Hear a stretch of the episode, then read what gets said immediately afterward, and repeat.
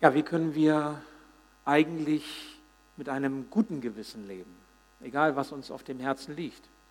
Egal, was uns in unserem Leben vielleicht auch verfolgt. Wir haben jetzt einiges gehört.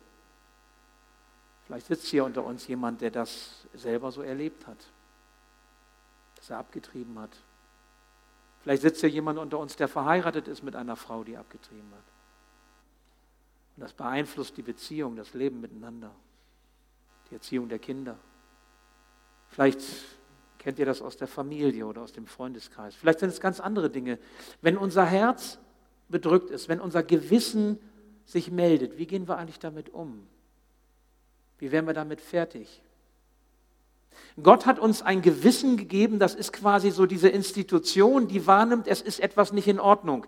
Ich vergleiche das mal so mit so einem Alarmlicht, was dann rot anfängt zu leuchten. Achtung, Achtung, nur wir sehen das manchmal nicht. Vielleicht sehen das andere, aber wir nehmen das manchmal gar nicht wahr oder wir ignorieren das oder verdrängen das. Ich möchte euch eine Geschichte erzählen.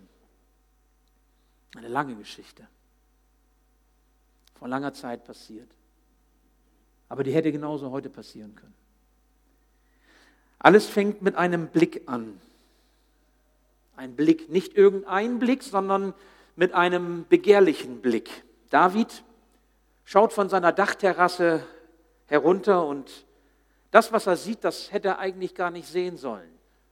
Er hätte eigentlich weggucken sollen, aber wie das so ist, wenn man fasziniert ist. Er guckt und er sieht diese Frau, die unten im Garten, sie meint, sie sei ungesehen, sich entkleidet, die Kleider ablegt, um sich am Abend dort zu erfrischen. Und er sieht sie und er sieht sie und er kann nicht anders, als sie weiterhin so anzusehen. Was für ein Anblick. Was für eine Frau. Was für eine Dachterrasse haben wir heute, nicht? Wo wir Frauen ansehen können, wie sie sich entkleiden oder Männer ansehen können. Jeden Abend. Je länger David sie ansieht, desto mehr ist er fasziniert, gebannt. Und in ihm wird etwas geweckt. Er möchte diese Frau haben, er möchte sie bei sich haben. Er möchte mit ihr zusammen sein. So gedanklich stellt er sich das vor, er holt sie mit nach Hause und sie ähm, haben eine Menge Spaß miteinander. Jawohl, eine Menge Spaß. Er weiß, wie das aussehen könnte und wie sich das anfühlt. Aber da ist auch noch etwas anderes. Auf einmal meldet sich sein Gewissen, diese Antenne, die Gott ihm mitgegeben hat. Er weiß darum, dass das, was er tut, eigentlich nicht in Ordnung ist. Es ist ja nicht seine Frau, die er so begehrlich anschaut, sondern es ist die Frau eines anderen, der für sie sorgen möchte, der gesagt hat, ich werde dir beistehen, zur Seite stehen und wir bilden eine Einheit. Und diese Frau will er haben. Was kann er tun? Was kann er tun, wenn sich das Gewissen so meldet. Klar, er hat die Macht, er hat den Einfluss, er kann tun, was er will, er kann sich auch nehmen, was er will. Schließlich ist er ja David, der König. Und so bringt er sein Gewissen zum Schweigen. Er lässt seinen Einfluss spielen, er bringt in Erfahrung, wer diese hübsche Frau ist. Bathseba heißt sie. Sie ist die Frau des Uriah, eines seiner Feldherren. Und so lässt er sie holen. Er weiß, der Ehemann Uriah ist gerade nicht da. Er lässt sie holen in sein Haus. Und Bathseba? Bathseba ist nicht abgeneigt. Ich meine, sie kann ja auch Nein sagen, ne? Wenn sie nicht will. Aber sie ist nicht abgeneigt. Sie lässt sich von ihm schmeicheln. Es tut ja auch gut, wenn man begehrt wird vielleicht mehr begehrt wird, als das der eigene Ehepartner zum Ausdruck bringt. Ihr Mann ist gerade nicht da, er ist auf einem Militäreinsatz für längere Zeit unterwegs, der wird so schnell nicht zurückkommen, der muss ja gar nichts mitkriegen davon. Und so kommt, was kommen muss, Bathseba und David betrügen Uriah, den Ehemann. Und sie haben eine richtig intensive und aufregende Zeit miteinander. Das Ergebnis, Bathseba ist schwanger. David weiß, dass es Unrecht ist, was er getan hat. Aber er will nicht daran denken, dass das Unrecht ist. Er will es einfach nicht wahrhaben. Er will an Bathseba denken. Er möchte an das denken, was ihn mit Freude erfüllt. Er möchte an das Glück denken, das er mit ihr erlebt. Aber ein schlechtes Gewissen ist kein gutes Ruhekissen. Und so kommt es anders als gedacht. Bathseba lässt David wissen, dass ihr stilles Geheimnis, das sie so miteinander haben, das kaum jemand mitkriegt, jetzt wo sie schwanger ist, von Woche zu Woche, nicht mehr länger geheim gehalten werden kann. Wie lange lässt sich ihr Verhältnis vor den Augen anderer eigentlich verbergen? Wie lange lässt sich eigentlich verbergen, was wir so auf dem Gewissen tragen und was vielleicht niemand weiß? Und es soll sogar Menschen geben, die Frauen geben, die abgetrieben haben und ihre Ehemänner wissen es gar nicht.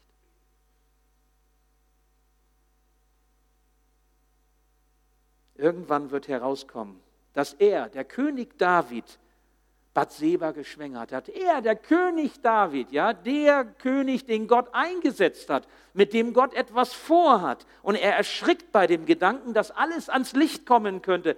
Was würden die Leute sagen? Ja, was sagen die Nachbarn? Was sagt die Familie? Was sagen die Freunde? Was sagt die Gemeinde, wenn rauskommt, was mit mir los ist? Sie würden über ihn herziehen, wusste David. Von wegen frommer König, ihren Spott hätten sie. Der große König David, von wegen. Ein großes, schönes Haus, einen Tempel wollte er bauen für den großen, heiligen Gott. Und jetzt klaut er einfach einem anderen die Ehefrau und schwängert sie. Da geht ja wohl Anspruch und Wirklichkeit ganz schön auseinander, oder? David weiß, dass er seine Autorität verliert. Dass alle Welt ihn verlästern wird. Der Gedanke daran ist unerträglich. Und so ergreift ihn eine fürchterliche Unruhe. Was kann ich tun? Was kann ich tun, damit dieses Geheimnis nicht ans Licht kommt? Er muss also irgendetwas sich überlegen. Alle sollen glauben, dass Bathseba noch immer die Frau von Uriah ist, des edlen Feldherrn, der gerade kämpft an der Front. Und er hat eine Idee. Er sagt, ich lasse Uriah heimlich nach Hause holen für ein paar wenige Tage. Und dann soll er bei seiner Frau wohnen und dann werden alle Menschen denken, wenn sie denn schwanger ist und sie das erfahren, das ist ein Kind von Uriah. So einfach. Und David wäre fein raus. Für ihn wäre alles klar. Und so zieht die erste Sünde in seinem Leben eine zweite Sünde quasi hinterher, wie das so oft ist. Wenn wir erstmal auf dem falschen Weg geraten sind, dann kommt ein Unrecht nach dem anderen. Und das zweite Unrecht soll kaschieren, was das erste Unrecht angestellt hat. David lässt Uriah zu sich in den Palast kommen und er tut ganz freundlich zu ihm. Er erkundigt sich nach dem Verlauf des Krieges und er sagt, Uriah, pass mal auf, geh mal jetzt heute Abend in dein Haus zu deiner Frau und hab eine gute Zeit mit ihr und erhol dich so richtig. Das hast du verdient. Oh, was für ein falsches Spiel. Doch das wissen wir alle, Lügen haben kurze Beine. Lügen haben kurze Beine. Die Wahrheit kommt raus. David hat sich verrechnet, er hat sich getäuscht an seinem Feldherrn. Denn Uriah war wirklich ein edler Charakter. Uriah hat gesagt, ich lege mich doch nicht zu Hause ins Bett mit meiner Frau und meine Leute an der Front liegen auf dem harten Fußboden. Das mache ich nicht. Ich bin einer von ihnen, der Leiter geht voran. Und so hat er sich mit den Bediensteten des Königs vor den Eingang, vor das Tor des Palastes auf den harten Boden gelegt. Und David sagt, oh nein, was soll ich tun? Und dann holt er ihn nochmal zu sich und bittet ihn inständig und sagt, Uriah, geh nach Hause. Nicht auf dem Boden schlafen, das ist jetzt nichts für dich. Du brauchst die Erholung, du brauchst Gemeinschaft mit deiner Frau, geh zu ihr. Und er sagt, nein, und ich bleibe da. So wie meine Leute, so schlafe ich auch. Und so ruft er ihn am nächsten Tag erneut zu sich und er bewirtet Uriah mit leckeren Speisen und er selbst schenkt ihm den Weinkelch immer wieder voll, in der Hoffnung, dass Uriah sich betrinkt. In der Hoffnung, dass Uriah dann nach Hause geht, weil er nicht mehr so richtig weiß, was Sache ist, und bei seiner Frau schläft. In der Hoffnung, dass nichts rauskommt. Und am Abend dasselbe Spielchen. Uriah legt sich auf den harten Fußboden vor das Tor des Palastes. David ist mit seinem Latein am Ende. Die Sünde mit Bathseba wird ans Licht kommen. Das ganze Land wird erfahren, was David für ein, ein Mensch ist, der König von Israel, moralisch ziemlich verdorben. Und dieser Schande will er auf Biegen und Brechen irgendwie entgehen. Mittlerweile hat er sich innerlich so sehr reingeritten, dass ihm jedes Mittel recht gewesen wäre. Hätte David etwas gewusst von der Möglichkeit abzutreiben, ich wäre überzeugt davon, er hätte auf Bad Seba den Druck ausgeübt und gesagt, du gehst in diese Klinik und lässt abtreiben. Keine Alternative. Und so folgt aus diesem bisherigen Unrecht ein weiteres. David setzt sich hin und schreibt einen Brief an den Befehlshaber an der Front, an Joab, so heißt er, und gibt einen, diesen Brief dem Uriah verschlossen mit. Und in diesem Brief schreibt David zu, zu Joab, dem, dem Befehlshaber, stelle Uriah, meinen Feldherrn, in den Kampf an die vorderste Front. Ich möchte, dass er umkommt in der Schlacht. David, ein Ehebrecher, David, ein Mörder, und der treue, der gutgläubige Uriah, der Feldherr, zieht wieder in die Schlacht mit seinem eigenen Todesurteil in Briefform vom König in seiner Tasche. Und als er Joab diesen Brief gibt und Joab, der Feldherr, diesen Brief liest von David, da lacht er grimmig und sagt, ha, das soll der fromme David sein. Oha, sieh mal einer an, was da so abgeht. Aber Joab ist selbst ziemlich skrupellos, das könnt ihr nachlesen in der Bibel, der hat schon einiges auf dem Kerbholz. Und so befolgt er die Anweisungen seines, seines Königs und er stellt Uriah vorne in die vorderste Reihe und es kommt, was kommen muss. Uriah fällt und zusammen einige Soldaten seiner Armee. Joab schickt daraufhin einen Boten zu David, um David zu unterrichten und interessant, als David dann hört, dass Uriah gefallen ist, da sagt er nur, sage Joab, er soll das nicht so schwer nehmen. Das Schwert trifft mal diesen, mal jenen. Was soll's? Wie das Schicksal halt so spielt. Als Bathseba hört, dass ihr Mann tot ist, trauert sie um ihn, aber sie trauert nicht wirklich lange. Sie verdrängt die Trauer und bald schon heiraten David und Bathseba. Eigentlich könnte jetzt alles gut sein, ne? so wie im wahren Leben. Eigentlich könnte jetzt alles erledigt sein. David ist fein raus, seine Ehre ist wiederhergestellt, er hat sogar seinen Willen durchgesetzt, wie sich das gehört für einen König. Allein Joab weiß um das Geheimnis, aber der schweigt. Eigentlich wäre alles gut, aber David versucht, diese Alarmleuchte, dieses Gewissen, das ihn das Leben so schwer macht, ihn nicht schlafen lässt und immer wieder reinhaut, versucht es irgendwie zu vergessen, er versucht zu verdrängen, er versucht zu ignorieren, er versucht es sich abzulenken, viele Möglichkeiten und so weiter, aber es klappt nicht. Bathseba ist nun seine Frau, ja, er hat sein Ziel erreicht, aber er ist nicht zufrieden. Er ist nicht glücklich. Sie bekommen das Kind, und das ist tragisch, das frühzeitig wieder stirbt. Und das Gewissen, das David hat, das lässt sich nicht einfach abstellen, das lässt sich nicht einfach so beruhigen und es bedrückt ihn, egal was er auch tut, weil er an der falschen Stelle versucht, damit fertig zu werden. An Gott wagt er nicht mehr zu denken. Er weiß, er hat Unrecht getan. Mit dem, was er getan hat, hat er ja nicht nur seine Autorität bei den Menschen in Frage gestellt als König, als Leiter, als Vorbild, sondern er hat auch die Vollmacht verloren, die Gott ihm gegeben hat als König im Auftrag Gottes. Du verlierst die Vollmacht, die Gott dir gibt für deine Aufgabe, wenn du mit einem schlechten Gewissen lebst und alleine versuchst damit fertig zu werden. David weiß, dass er in seinen Augen, in Gottes Augen etwas wirklich Böses getan hat. Und er weiß auch, Gott vergisst nicht. Gott vergisst niemals. Jedes abgetriebene Kind ist sein Kind. Sein Leben. Das Leben, das er uns gegeben hat, soll ein fruchtbares, ein gesegnetes Leben sein. Ja, was tut Gott in dieser Geschichte mit David und Bathseba? Gott sendet den Propheten Nathan zu David. Nathans Auftrag ist wirklich schwierig und auch gefährlich. Ich meine, wer naht sich in so einer Situation einem verletzten König? Aber der alte Nathan, der ist so alt, vielleicht auch schon so weise von seinem Alter her, dass er den König nicht fürchtet. Er fürchtet keine Menschen mehr. Was hat Nathan zu verlieren im Auftrag Gottes? Er stellt sich vor den König und sagt, David, hör mir genau zu. Ich möchte dir etwas erzählen. Und dann fährt er fort. Es lebten zwei Männer in einer Stadt. Der eine war reich, der andere war arm. Der Reiche hatte sehr viele Schafe und Rinder. Der Arme hatte nur ein kleines Schäfchen, das hatte er als Lamm gekauft und großgezogen.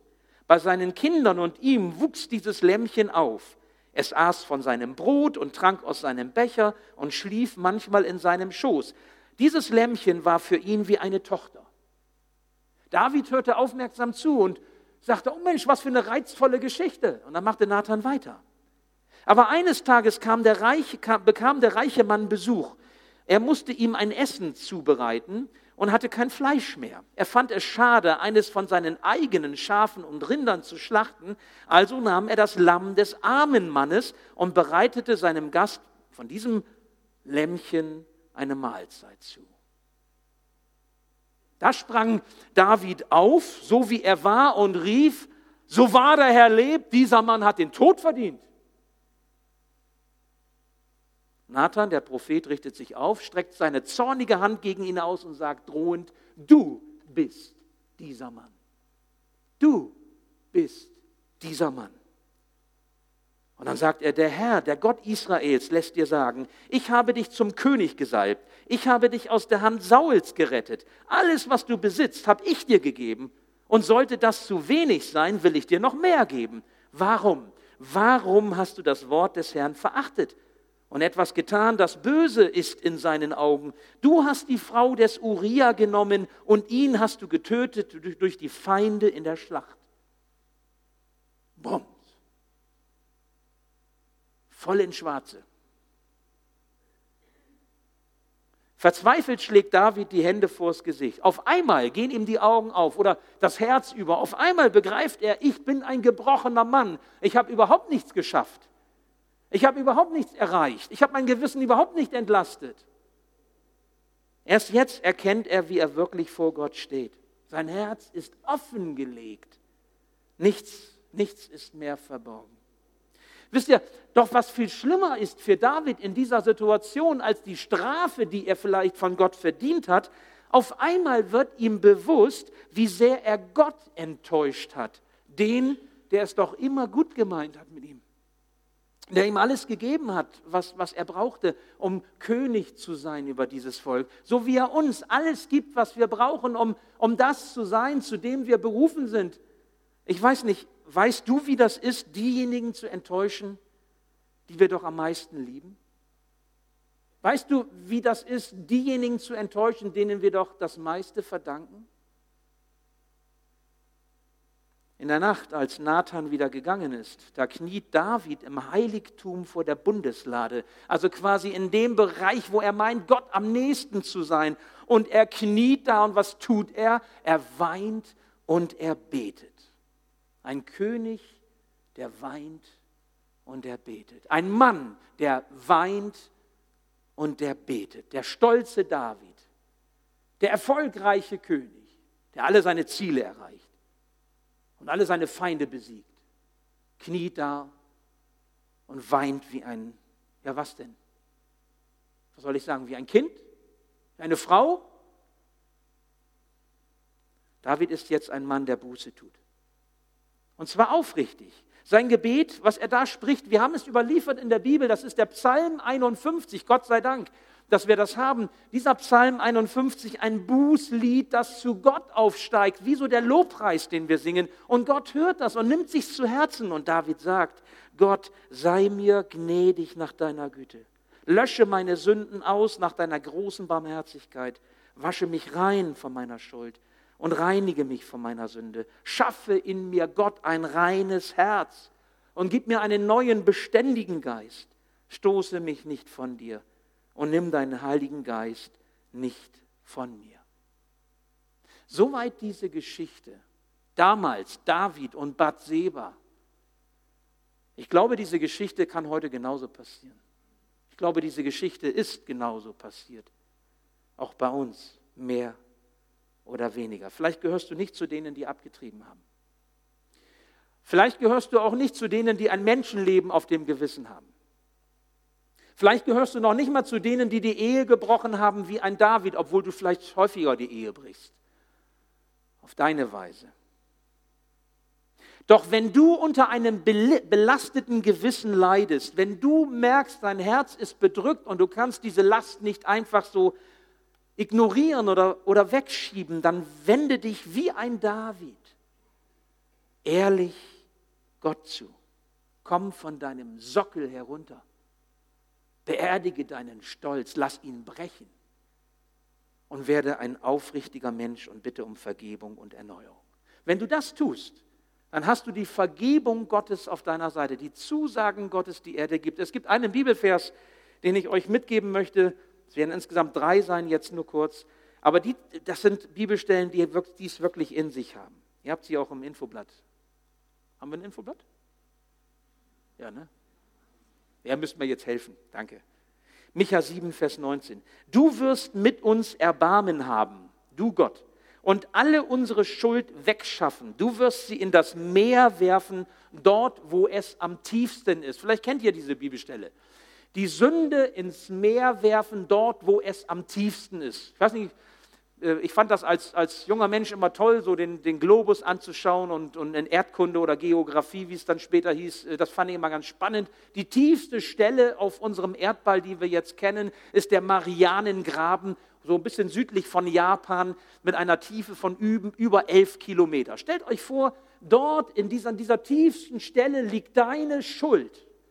Das, was dein Gewissen belastet, das nimmt Gott und wirft es in diese tiefe Stelle hinein, wo du nicht mehr hinkommst, wo du nichts mehr hervorholen kannst, wo es dich nicht mehr verfolgen kann, wo dein Herz frei sein darf von dieser Last. Und wenn dein Herz dich verklagt, weil der Teufel immer wieder den Finger in die Wunde deines Lebens legt, und all dein Glück und all deine Gebetserhörung und alles Positive, was du erlebst, kaputt machen möchte, weil er sagt, guck mal, weißt du noch, freuen brauchst du dich nicht, so bist du. Und er dir immer wieder einen Knüppel zwischen die Beine wirft. Dann geh zu Jesus und glaube nicht dem Teufel, sondern glaube dem, was Jesus verspricht, was Gott dir zusagt, so wie es Johannes sagt. 1. Johannes 3. Zudem können wir damit unser Herz vor Gott zur Ruhe bringen. Denn wann immer unser Gewissen uns anklagt, dürfen wir wissen, Gott in seiner Größe ist barmherziger als unser eigenes Herz. Und ihm ist nichts verborgen. Ist das nicht genial? Ihm ist nichts verborgen, aber seine Barmherzigkeit ist größer als unser Herz. Er vergibt uns und wir dürfen auch uns vergeben, egal was wir getan haben, egal was passiert ist. Die Sünde ist an der tiefsten Stelle. Ja, wir können mit einem guten Gewissen leben. Und zwar dann, wenn Jesus unser Sündenproblem für uns löst. Und wenn wir bußfertig werden wenn wir demütig werden, wie es die Schrift sagt, wenn wir in Ehrfurcht vor diesen heiligen Gott treten und sagen, ich werde allein nicht damit fertig, aber du, du kannst mein Gewissen entlasten und mir Frieden schenken. Wozu ist denn Jesus gekommen? Advent, erster Advent heute. Wozu das erste Licht? Wozu sagen wir, Jesus ist das Licht der Welt? Weil er gekommen ist, um uns etwas zu schenken. Das macht schon Jesaja deutlich, viele hunderte Jahre vor Jesu kommen. Jesaja 53. Er ist um unserer Missetat willen verwundet und um unserer Sünde willen zerschlagen. Die Strafe liegt auf ihm, auf dass wir Frieden hätten, und durch seine Wunden sind wir geheilt. Durch seine Wunden geheilt. Frieden. Frieden für unser Leben. Hast du auch diese Sehnsucht nach diesem Frieden, den Gott dir schenkt? Jesus wartet auf dich und du darfst zu ihm kommen, so wie du bist. Er wird mit dem Gewissensproblem deines Lebens, deines Herzens fertig, egal was immer es auch sein mag. Und liebe Geschwister, vielleicht schickt er uns auch einen Nathan. Vielleicht schickt er uns auch einen, der den Finger auf die Wundestelle des Lebens legt, damit wir endlich umkehren. Und dann nimmt er diese Kritik zu Herzen. Gott tut das nicht, um dich zu zerstören, sondern Gott tut das, um dir Frieden zu schenken. Denke an David, lerne von seinem Glaubensgehorsam, lerne von seiner Demut, dass er herabgestiegen ist von seinem königlichen Thron und dass er auf die Knie ging im Allerheiligsten und gesagt hat, Herr, so bin ich, so siehst du mich. Und endlich, jetzt sehe ich mich auch so, bitte vergib mir, gib mir von neuem einen beständigen Geist, wasche mich rein, ich brauche deine Vergebung. Und wenn du das so erlebst, dann sieh auf Jesus. Er hat sein Leben für dich gegeben damit du Frieden hast. Das ist die Botschaft des ersten Advents. Das ist die Botschaft von Weihnachten. Das ist das Evangelium. Nichts Größeres kann es für dich geben. Ich bete noch. Ja, lieber Herr, wir wollen dir danken. Wir wollen dir danken, Herr, dass dir unser Leben so wichtig ist. Er ist dir nicht egal, ob wir mit einem guten oder mit einem belasteten Gewissen leben. Du möchtest die Last unseres Gewissens, die Last unseres Herzens nehmen. Herr Jesus, du bist am Kreuz gestorben, um uns Frieden zu schenken. Herr, und dieser Friede, der ist so großartig, der ist so wunderbar. Herr, ich sehne mich nach diesem Frieden und ich wünsche mir und uns allen immer wieder neu diesen Frieden. So lass uns lernen heute von dieser Geschichte. Lass uns lernen, dass du nur darauf wartest, um uns zu beschenken. Herr, du hast alles getan, damit wir befreit leben können. Und so lass uns dieses gute Gewissen finden, immer wieder neu, auch dann, wo wir schuldig werden. Und danke, Herr, für deine Vergebung, für deine Barmherzigkeit, für deine Güte. Herr, sie gilt einem David, sie gilt einer Bathseba, Herr, sie gilt uns allen. Hab Dank, dass dein Wort lebendig ist und hab Dank, dass du da bist. Amen.